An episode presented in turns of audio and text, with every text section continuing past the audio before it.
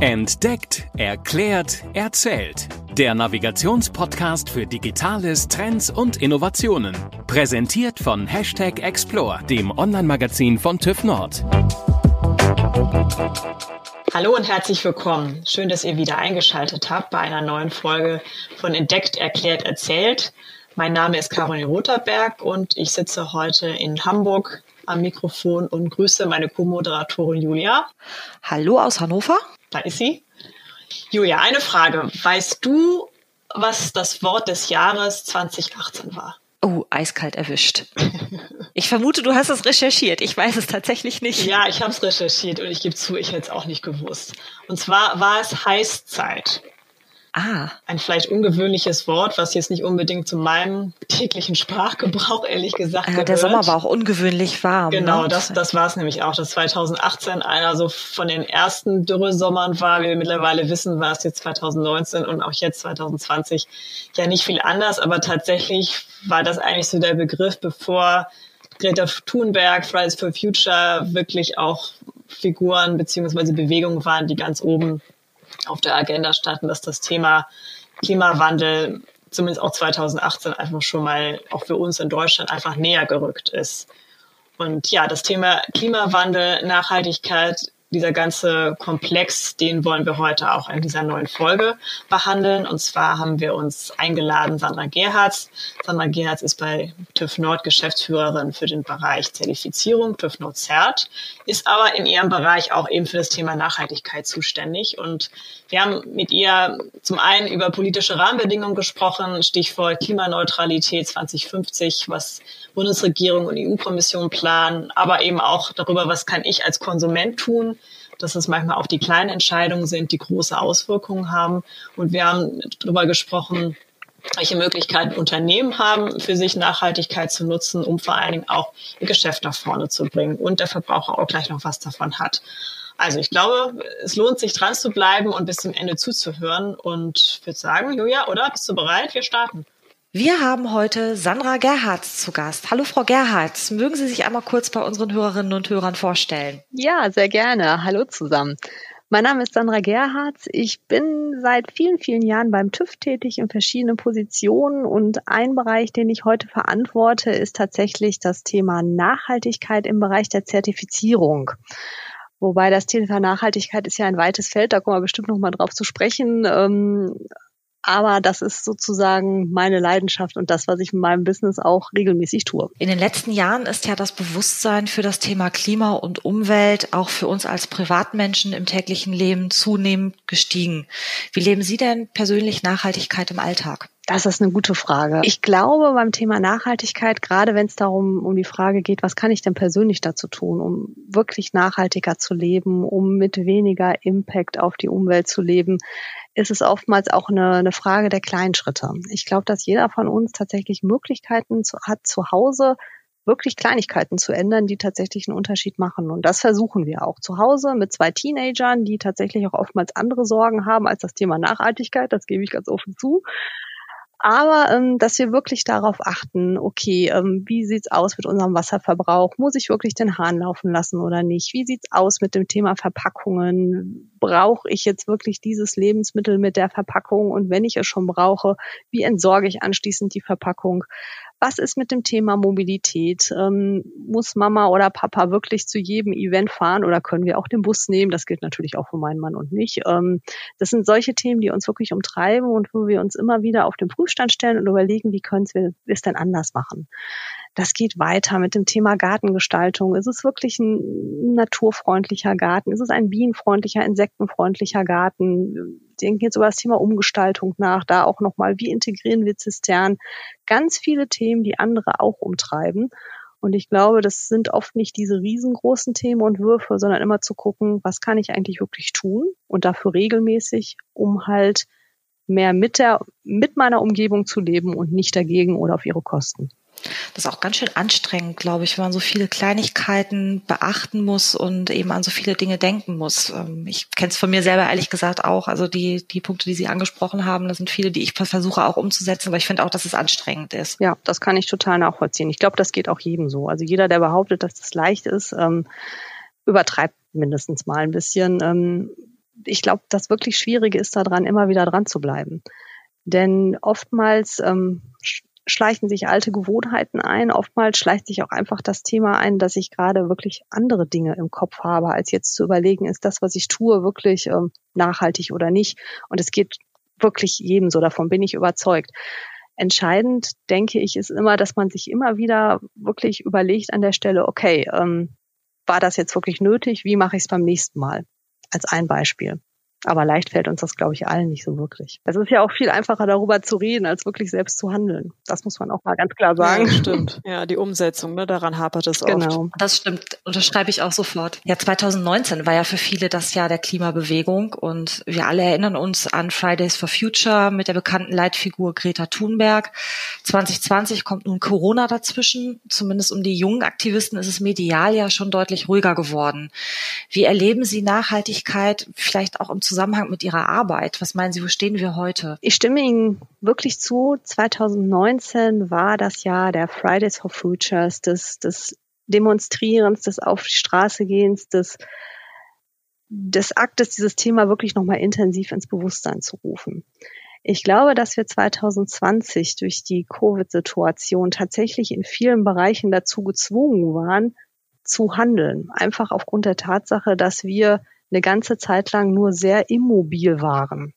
Aufgrund der Situation mussten wir ja wirklich zu Hause bleiben und das weltweit. Teilweise sind unsere Bewegungen immer noch eingeschränkt. Ähm, es gibt immer noch starke Auflagen, die das Reisen tatsächlich schwieriger machen als früher, als ein Beispiel. Ähm, und jetzt Bezug auf das Business. Wir waren natürlich in dem Zusammenhang in diesem Jahr tatsächlich auch gezwungen, umzudenken und über, zu überleben, wie können wir das, was wir tun, ich hatte ja eingangs erwähnt, wir ähm, zertifizieren im weitesten Sinne. Normalerweise tun wir das, indem wir in Unternehmen gehen und vor Ort überprüfen, ob ähm, in bestimmten Umfelden Rahmenbedingungen, Standards tatsächlich eingehalten werden. Wir gehen also hin und gucken. Das wurde mit Covid-19 extrem schwierig. Und wir waren von heute auf morgen gezwungen, tatsächlich Dinge anders zu machen. Und da kommen wir wieder zurück auf den Bogen der Nachhaltigkeit. Wir hatten uns schon viel früher überlegt, im Zuge Digitalisierung, Nachhaltigkeit, wie können wir tatsächlich an der Stelle so ein bisschen den Fußabdruck auch verringern und haben uns überlegt, dass man vielleicht nicht immer bei einem Unaudit vor Ort zum Kunden gehen muss, sondern dass man zumindest in Teilen auch per digitalen Medium, per Videokonferencing vom Schreibtisch aus arbeiten kann, was natürlich das Reisen einfach begrenzt oder geringer macht. Es stieß vor Covid-19 auf relativ wenig Resonanz, muss man ganz klar sagen. Also es gab ganz viele Gründe von Kunden, von Kolleginnen und Kollegen, von Standardeignern, von Akkreditierern, die sagten, so können wir das nicht machen oder schwer machen oder es hat nicht den gewünschten Effekt. Mit Covid-19 mussten wir von heute auf morgen, weil wir keine andere Chance hatten. Und das zeigt so ein bisschen, dass das Thema Nachhaltigkeit selbst in der Krise nicht unbedingt verlieren muss. Es gibt aber auch andere Seiten. Also jeder weiß, ähm, das Thema Maskenpflicht sorgt dafür, dass wir natürlich auch ähm, auf einmal ganz, ganz viele Masken haben, die wir entsorgen müssen. Zumindest wenn man einmal Masken trägt, als ein Beispiel. Ähm, sind wieder andere Herausforderungen, die auf uns zukommen. Ich möchte auch noch mal auf das Stichwort Klimaneutralität 2050 zu sprechen kommen. Darauf haben sich Bundesregierung und EU-Kommission ja verständigt. Was muss denn Ihrer Meinung nach auf dem Weg dorthin noch passieren? Vielleicht auch noch mal mit Beispielen aus dem Berufsleben. Klimaneutralität 2050 hat ja im Grunde genommen das Ziel, dass wir bis zu diesem Zeitpunkt EU-weit einfach netto keine Emissionen mehr ausstoßen. Also dass wir sie weitestgehend vermeiden und da, wo wir das nicht können, sie kompensieren. Und das ist ja durchaus etwas, was uns heute auch schon beruflich umtreibt. Also wir sind in diesem Umfeld durchaus unterwegs. Also in dem europäischen Handelssystem für Emissionen sind wir auch einer der Akteure, die wirklich mit den betroffenen Industrien zusammenarbeiten und immer wieder gucken, wie sieht es aus mit den Emissionen, wie sieht es aus mit den Handelspaketen und als, als neutraler Dritter sozusagen gucken, dass dies alles im Rahmen der Gesetzgebung läuft. Allerdings sind im Moment halt nicht alle Industrien überhaupt von diesem Paket umfasst. Also das ähm, erstreckt sich zum Beispiel auf den Flugverkehr, das erstreckt sich auf äh, stromerzeugende äh, Bereiche und andere Branchen. Also es sind im Moment so ungefähr 45 Prozent der Industrie, die von diesem Paket umfasst werden. Wenn wir wirklich klimaneutral werden wollen bis 2050, jetzt mal ungeachtet dessen, dass der Gesetzentwurf den einen zu weit geht und den anderen nicht weit genug geht, da müssen wir tatsächlich uns sehr viel breiter aufstellen, auch Industrie, um das Ziel wirklich zu erreichen und sehr viel mehr Sektoren einfach umfassen. Ich würde gerne einmal nochmal so auf den, auf den Begriff Klimaneutralität eingehen. Ähm, was genau heißt das eigentlich nochmal? Das, es wird immer so gebraucht, aber was genau bedeutet es? Also grundsätzlich bedeutet es, dass Emissionen, Treibhausgasemissionen tatsächlich nicht in einem höheren Umfang produziert werden, als sie anschließend kompensiert werden. Das heißt also, wir belasten unsere Umwelt nicht dadurch, dass wir sozusagen mehr Emissionen preisgeben als das, was die Umwelt auf der anderen Seite wieder aufnehmen kann. Das heißt aber im Grunde, ich habe zwar die Möglichkeiten der Kompensation, aber wenn ich wirklich langfristig dieses Ziel erreichen will, geht es eigentlich ohne eine massive Änderung von Produktions- und auch letztendlich Konsumgewohnheiten wahrscheinlich nicht vonstatten, oder? Also ich denke, dass das sehr schwierig wird. Also ich glaube, dass wir ganz grundsätzlich wirklich auch umdenken müssen. Ähm, in vielen Ansätzen, in der Art und Weise, wie produziert wird, in der Art und Weise, wie wir auch tatsächlich persönlich und in Unternehmen leben, also wirklich überdenken müssen, wo stehen wir heute und können wir so weitermachen und das Ziel dann wirklich bis 2050 erreichen. Ich glaube, dass das der Fall ist, ja. So wie es jetzt ist, wird es vermutlich nicht funktionieren. Jetzt sind wir schon gerade beim, beim Thema Produktion. Wir wollten jetzt auch noch ein bisschen den Schwenker in die Richtung gehen, wie Nachhaltigkeit tatsächlich nicht nur als, sage ich mal, lästig empfunden werden kann, sondern tatsächlich auch als Business-Treiber betrachtet werden können in die verschiedenen Richtungen. Das würden Sie sagen, ist so eine sehr, sehr weite Frage, aber vielleicht sozusagen für den Einstieg. Welche Chancen bietet Nachhaltigkeit letztendlich auch für einen Geschäftserfolg? Naja, das Thema Nachhaltigkeit ist natürlich ein Thema, das sehr, sehr viele Menschen einfach auf dem Schirm haben, sage ich jetzt mal, denen das auch wichtig ist und die auch tatsächlich bereit sind, für ähm, ein Produkt ähm, das nachhaltig ist, tatsächlich mehr Geld auszugeben als für ein Produkt, das es nicht ist. Oder die auf der anderen Seite tatsächlich schlicht fordern, dass ein Produkt gewisse Kriterien entfehlt, um es überhaupt zu kaufen, wenn man mal in der, in der Endverbraucherrichtung denkt. Und das ist natürlich ein Anreiz für Unternehmen, sich in dem Zusammenhang ähm, tatsächlich auch zu bewegen und darüber nachzudenken, was heißt das für mein Geschäftsmodell? Wie könnte ich Nachhaltigkeit eventuell kompensieren und es eben nach außen auch darzustellen, dass man was tut? Das wäre ein ganz konkreter Möglichkeit, wie ich mich über Nachhaltigkeit tatsächlich auch abgrenzen kann oder zumindest Kundenerwartungen erfüllen kann. Denn die Generation Kunden, mit denen wir zukünftig zu tun haben, werden hier sicherlich andere Ansprüche haben als noch vor 10, 20, 30 Jahren. Also wir könnten tatsächlich irgendwann die Situation haben, dass wenn ich nicht ähm, wirklich nachhaltig bin und auch nicht nur das als grünes Feigenblatt, sondern das durch verschiedene Parameter auch wirklich bestätigen kann, dass ich eigentlich nur dann künftig mich auch am Markt halten werde können. Ich gehe tatsächlich davon aus, dass das so sein wird und ich glaube, dass wir da auch schon ein ganzes Stück des Weges wirklich gehen. Zum Beispiel ähm, gibt es heute ja schon für Verbraucher, wenn wir jetzt mal, weil es so schön plastisch ist, in dem Markt der Endverbraucher brauchen, durchaus digitale Anwendungen, die mir ermöglichen, einen Barcode zu scannen von einem beliebigen Produkt, sei es ein Lebensmittel, sei es ein, ähm, ein Kon Konsumgut, Kosmetik, ähm, Tische, Stühle, was auch immer. Hinter diesem Barcode verbirgt sich eine Datenbank und die sagt mir tatsächlich etwas über dieses Produkt aus. Die sagt mir, ist dieses Produkt tatsächlich mit ähm, belastet in irgendeiner Form, sind Stoffe verarbeitet, die ähm, nach aktuellem Stand der Technik nicht unbedingt gut sind, die mir schaden können. Und Verbraucher tun das auch, die nutzen diese Apps. Und jetzt mal vollkommen unabhängig davon, wie die Informationen in dieser App zustande kommen und dass das sicherlich auch immer ein Feld für Diskussion aus aller Welt ist. Verbraucher gehen hin und gucken, machen genau das. Sie gucken sich das, was sie kaufen, an, genauer an noch als früher. Und sie sind tatsächlich in der Lage, Informationen sich heute zusammenzusuchen, die vor 10, 20, 30 Jahren einfach in der Form nicht verfügbar waren. Und darüber muss man sich im Klaren sein. Und die Tendenz wird auch weiter in diese Richtung verstärkt werden.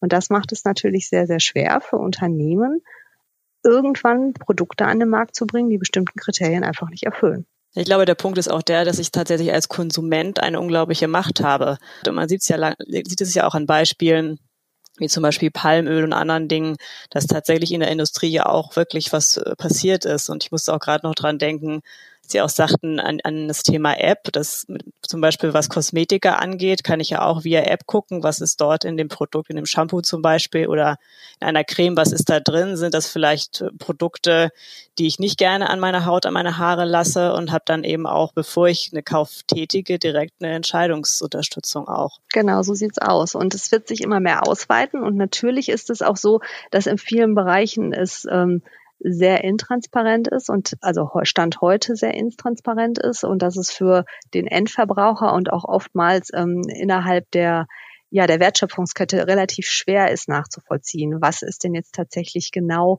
wo verarbeitet, was passiert in welchem Produktionsschritt. Das ist noch eine gewisse Undurchsichtigkeit, die da einfach heute auch noch herrscht. Aber es wird transparenter und dieses Beispiel zeigt einfach, wo die Reise hingeht. Und deshalb glaube ich, dass man, wenn man sich als Unternehmen mit dem Thema Nachhaltigkeit nicht wirklich beschäftigt, dass einem das tatsächlich und durchaus auf die Füße fallen kann. Stichwort Transparenz. Ähm, kommen wir, gehen wir den Schritt weiter Richtung äh, Zertifizierung. Welche Vorteile bringt Zertifizierung vielleicht in beide Richtungen? Einmal Verbraucher, das haben wir eben schon fast ein bisschen gestreift, aber vielleicht können Sie es noch einmal konkretisieren und auch ähm, in eine andere Richtung fürs Unternehmen. Ich will das mal versuchen, an dem Beispiel klar zu machen. Also Unternehmen, die sich gewisse Ziele vornehmen, gehen ja auch immer einen Weg, bis sie dieses Ziel erreichen. Und obwohl oftmals klar ist, wo ich eigentlich hin will, haben wir alle im Tagesgeschäft immer wieder das Problem, dass wir unter Umständen ähm, ja das Ziel aus den Augen verlieren, einfach weil so viel auf uns einprasselt, weil dann eben die E-Mail kurz wichtiger ist oder das Thema wichtiger wird oder hier was hochpoppt. Wenn ich mich zertifizieren lasse, weiß ich, dass einmal im Jahr jemand zu mir kommt oder jemand sich ganz, ganz genau anguckt, was ich tue. Und das auch münden lässt in, ja, in einen Output in Form eines Zertifikat oder eines Prüfzeichens. Das heißt, ich bin tatsächlich so ein bisschen gezwungen, dran zu bleiben. Das kann man so ein bisschen vergleichen wie mit Weihnachten. Wir alle wissen, dass einmal im Jahr Weihnachten ist, aber trotzdem denken wir erst irgendwie drei Tage vorher daran, dass wir vielleicht auch mal ein Geschenk brauchen eine Zertifizierung hat zumindest diesen Effekt, dass ich einmal im Jahr wirklich daran denken muss, dass ich mich echt mit diesen Themen beschäftigen und auch in der Retroperspektive mich da beschäftigen muss, was habe ich denn eigentlich getan? Bin ich noch auf meinem Ziel? Wo will ich hin? Was kann ich verbessern? Was kann ich auch kontinuierlich und nachhaltig verbessern? Und das ist der positive Effekt für für Unternehmen neben anderen auch, aber mal plastisch dargestellt. Und für den Verbraucher ist es natürlich so, klar kann ich mich darauf verlassen, dass mir ein Unternehmen versichert, dass ich gut bin und ich kann Quellen anzapfen und gucken, ob es auch tatsächlich so ist. Aber oftmals steckt der Teufel ja wirklich in vielen, vielen Details, die mir als Laie in einer Branche oder als äh, nicht bewandert in einer Branche ja einfach auch nicht erschließbar sind. Aber in der Zertifizierung ist es dann tatsächlich so, dass die Unternehmen besucht werden, auch durchaus durch Mitarbeitende oder durch Menschen, die wissen, was in den Industriezweigen passiert und eben auch einfach sehr kritisch hingucken können. Und von daher habe ich eben einfach den Vorteil, dass ich bei einer Zertifizierung zumindest davon ausgehen kann, mit allen Abstrichen, die wir jetzt auch diskutieren können und auch mit der Problematik, dass es für zum Beispiel Lebensmittelbereich sehr viele Siegel gibt, die auch eine gewisse Undurchsichtigkeit eben hervorrufen. Aber ich weiß zumindestens, es guckt jemand hin. Jetzt kommen wir noch mal zu zwei Fragen, die wir jedem Gast stellen. Und zwar, wann waren Sie das letzte Mal 24 Stunden offline? das ist eine gute Frage. Ähm, ja, ich muss auch wirklich überlegen. Und ich glaube, ich kann mich tatsächlich nicht erinnern. Also, wenn ich ganz ehrlich sein soll, es ist ähm, tatsächlich mittlerweile so selbstverständlich, tatsächlich ähm, eigentlich immer mal wieder zumindestens Online-Medien zu nutzen, um was zu recherchieren oder ähnliches zu tun. Also nee, ich glaube, das daran kann ich mich erinnern. Das ist ewig her. Also was ich versuche, um in diesem Zusammenhang so ein bisschen ähm, die die Überpräsenz in den Griff zu halten, ist, dass ich mir selber genau überlege, wo ich eigentlich tatsächlich aktiv bin und was ich tue. Also ich habe mich zum Beispiel mal irgendwann dafür entschieden, dass ich auf sozialen Medien nicht präsent bin, also wie zum Beispiel Facebook oder auch LinkedIn oder solche Sachen, einfach ähm, weil das für mich im Moment eine zusätzliche Quelle ist des, des gezwungenen Online-Seins, die aber für mich in dem Moment noch nicht den Nutzen gebracht hat. Also ich nutze dann einfach andere Mittel und Wege, aber gar nicht das wäre jetzt übertrieben, das stimmt nicht. Ja, ich glaube, es ist immer ganz gut, sich, sich selber ein bisschen äh, zu erziehen oder sich selber im Blick zu haben. Ich finde es zum Beispiel auch ganz praktisch, so Bildschirmzeiten auf dem Handy einzustellen. Und manchmal ist es ganz erschreckend, was einem dann abends angezeigt wird, wie lange man online war. Ja, es gibt auch diesen wunderbaren Wochenbericht. Ne? Und wenn man das dann manchmal so sieht, dann denke ich immer, um Gottes Willen, wie konnte das passieren? Und das ist dann auch wieder ein guter Aufhänger dafür, in der nächsten Woche echt mal ein bisschen genauer hinzugucken. Aber berufsbedingt, denke ich, sind die meisten von uns irgendwie eigentlich doch sehr regelmäßig online. Ja, es geht schon fast gar nicht mehr ohne. Und jetzt natürlich durch das verstärkte Homeoffice noch mal mehr. Welche digitale Innovation müsste noch erfunden werden, um Ihr persönliches Leben zu erleichtern? Eine Idee? Oh, ganz viele. Also da könnte ich mir tatsächlich einiges vorstellen. Also es gibt da so ein paar Dinge, die ich einfach jetzt persönlich toll finden würde, weil ich sie spannend finde. Ich bin ein großer Raumschiff Enterprise-Fan schon immer gewesen und ich war schon immer in den Episoden Next Generation fasziniert von diesem Holodeck.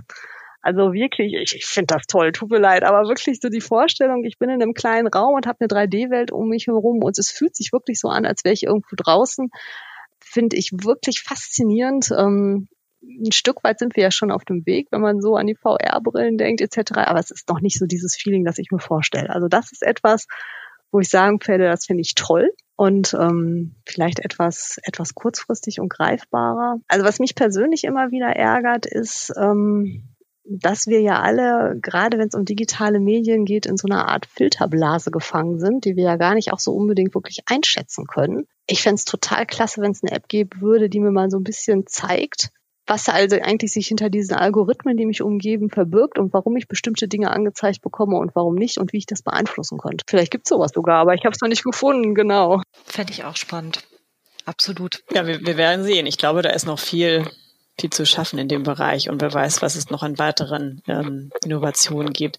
Sandra Geers, vielen Dank für Ihre Zeit und äh, die interessanten Einblicke, ja, in Verbrauchersicht, in Unternehmenssicht und wie wir mit dem Thema Nachhaltigkeit umgehen und welche Chancen das für uns ähm, bereit hält. Sie haben eben schon gesagt, LinkedIn oder andere Social Media Profile ist nicht Ihr bevorzugtes Terrain.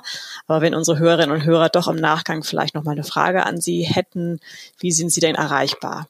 auf jeden Fall ganz klassisch per E-Mail sgerhards.tüv-nord.de. Ähm, ich denke, das ist das Einfachste. Ja, liebe Hörerinnen und Hörer, jetzt sind wir auch schon zum Ende unserer Folge gekommen. Wir würden uns natürlich sehr freuen, wenn ihr uns Anregungen schickt, wenn ihr Fragen habt. Vielleicht habt ihr auch Lust, einfach mit uns zu teilen, wie ihr das Thema Nachhaltigkeit lebt. Und schreibt uns gerne unter unserem TÜV Nord Profil bei Instagram oder auch bei Facebook oder schreibt uns über Twitter. Jeder Weg wird uns erreichen und wir sind gespannt auf euer Feedback. Guckt auch gerne mal rein in unser Online-Magazin Hashtag Explore. Da haben wir jetzt nämlich im September auch einen Nachhaltigkeitsschwerpunkt. Ja, Julia und ich, wir bedanken uns für euer Interesse und wir hören uns in zwei Wochen wieder mit einer spannenden Folge. Bis dahin. Tschüss. Danke fürs Zuhören. Tschüss.